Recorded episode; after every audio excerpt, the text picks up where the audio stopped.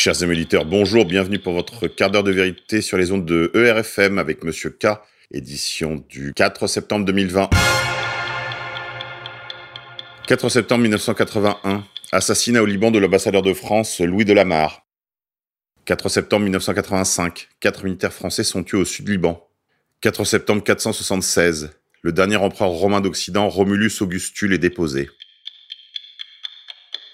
Bobard du jour, Plan de relance de 100 milliards d'euros annoncé par le gouvernement Castex. L'objectif, emploi, écologie et soutien aux entreprises.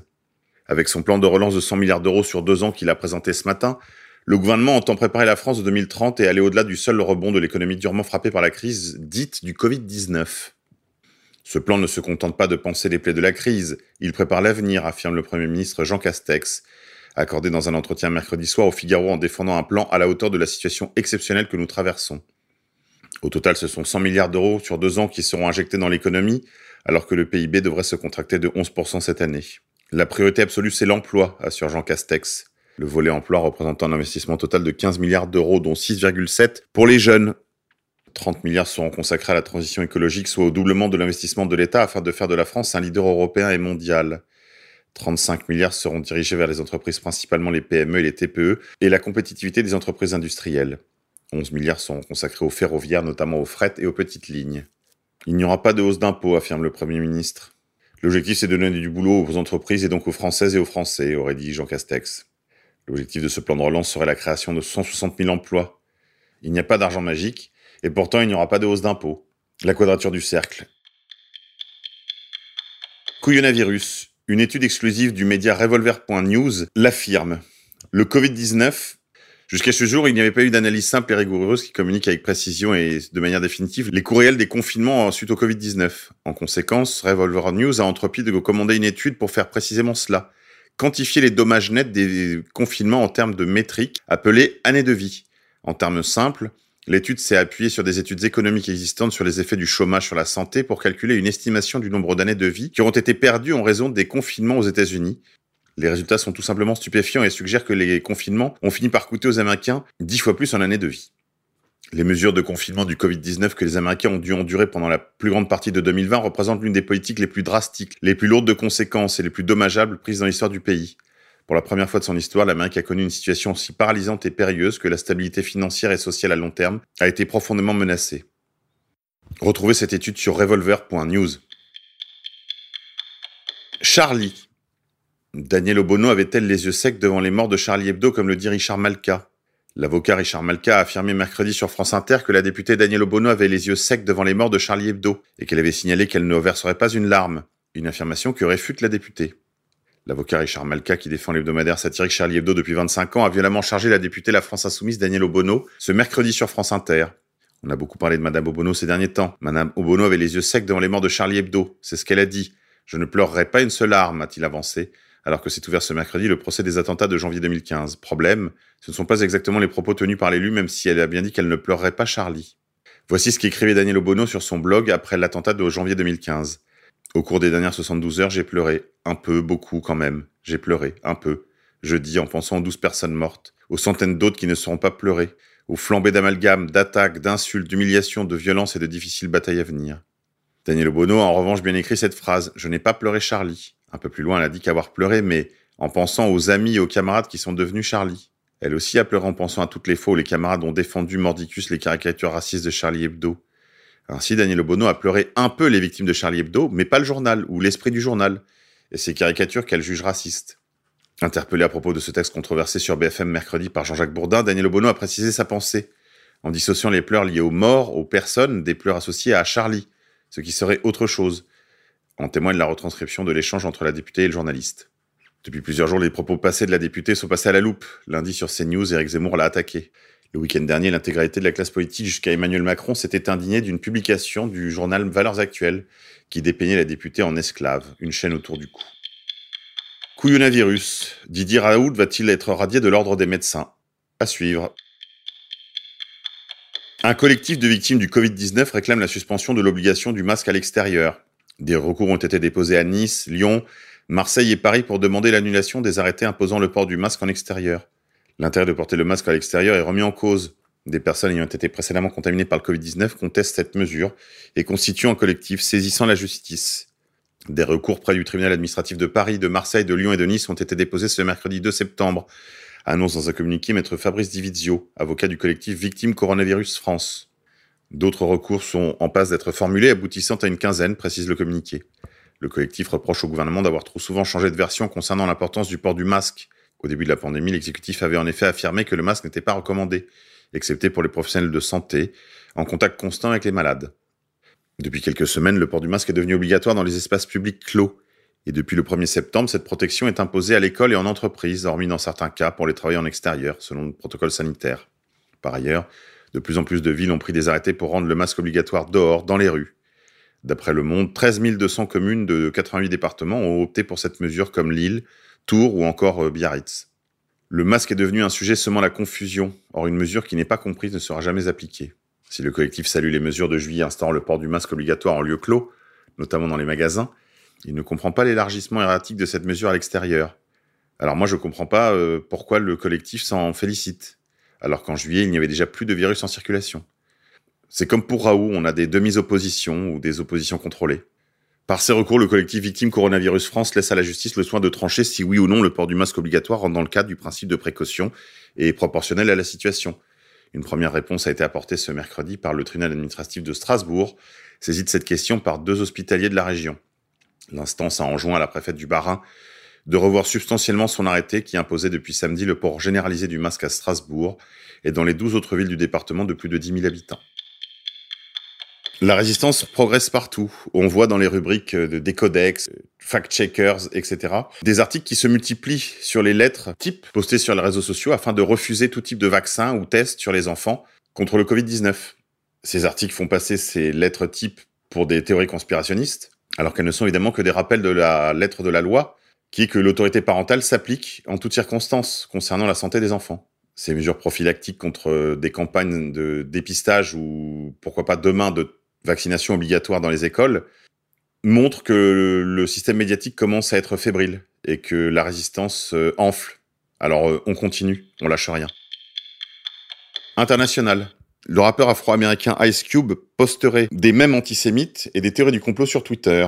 Le rappeur, acteur et producteur Ice Cube a continué une série de mèmes antisémites et de théories du complot sur Twitter. Le rappeur NWA, dont le vrai nom est Oshi Jackson, a également partagé une imagerie connectée à QAnon. Ice Cube, 50 ans, a tweeté l'image d'un cube noir, appelé le cube noir de Saturne, un symbole relié à l'occultisme, qui fait référence au chaos. Ce cube noir de Saturne reposait sur une image d'une étoile de David, impliquant que le peuple juif serait quelque part derrière le chaos du monde, et faisant écho à des aspects de la culture populaire autour de la théorie des Illuminati. Des gens avaient également fait référence à ce cube noir de Saturne pour référer la responsabilité des Juifs derrière les attentats du 11 septembre.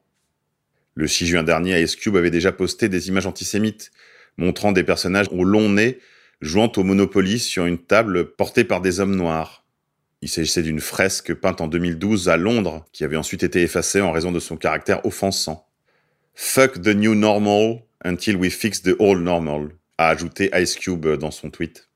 Répondant aux accusations d'antisémitisme, il a répondu Et si j'étais simplement pro-noir C'est la vérité, frère. Je n'ai menti sur personne. Je n'ai pas dit que j'étais contre qui que ce soit. Ne croyez pas la tendance. J'ai dit ma vérité. International toujours. États-Unis. Élection américaine. Selon JP Morgan, les investisseurs devraient se préparer à l'augmentation des chances de gagner de Donald Trump.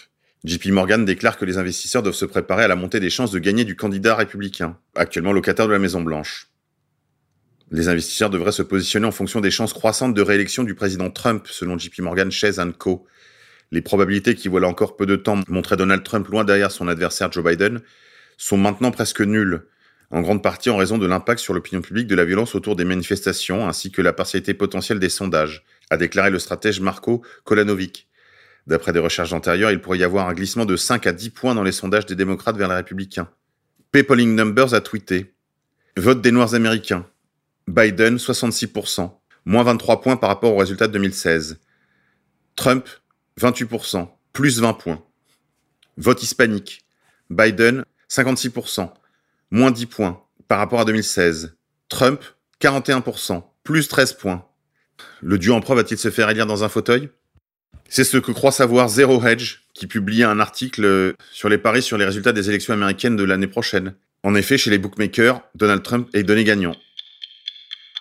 Nous sommes la Sainte Rosalie. Capitale et port de la Sicile, Palerme vénère Sainte Rosalie comme étant sa patronne. Son sanctuaire s'élève au sommet du mont Pellegrino, à 600 mètres d'altitude. C'est là que son corps aurait été retrouvé en 1624 dans un enveloppement de cristaux. Elle y serait morte quatre siècles plus tôt, le 4 septembre 1170. Descendante de Charlemagne, elle aurait fui la maison paternelle à 14 ans à la suite d'une apparition de la Vierge Marie pour préserver sa virginité. Elle aurait ainsi passé les 16 dernières années de sa vie dans une grotte du mont Pellegrino, nourrie de la seule Eucharistie qui lui portait les anges. Le chapelet de ces merveilles légendaires n'a d'égal que sa popularité sicilienne. Au jardin, c'est le moment de poursuivre la cueillette des poires d'été, à consommer dans les jours qui viennent, cueillir les grenades dans le midi et récolter les haricots à grains, courgettes et choux de Chine. Sur cette bonne nouvelle, on va se quitter sur une note de musique. Je vous propose de Corrigan Fest, Je suis fils.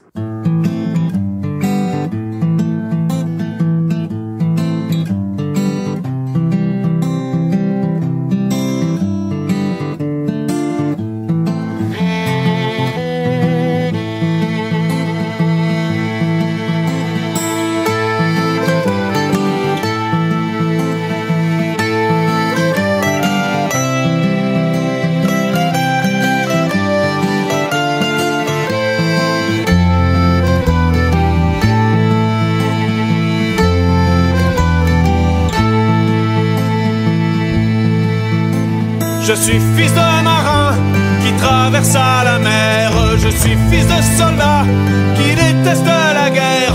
Je suis fils de forçat, criminel évadé. Et fils de fille du roi, trop pauvre à marier.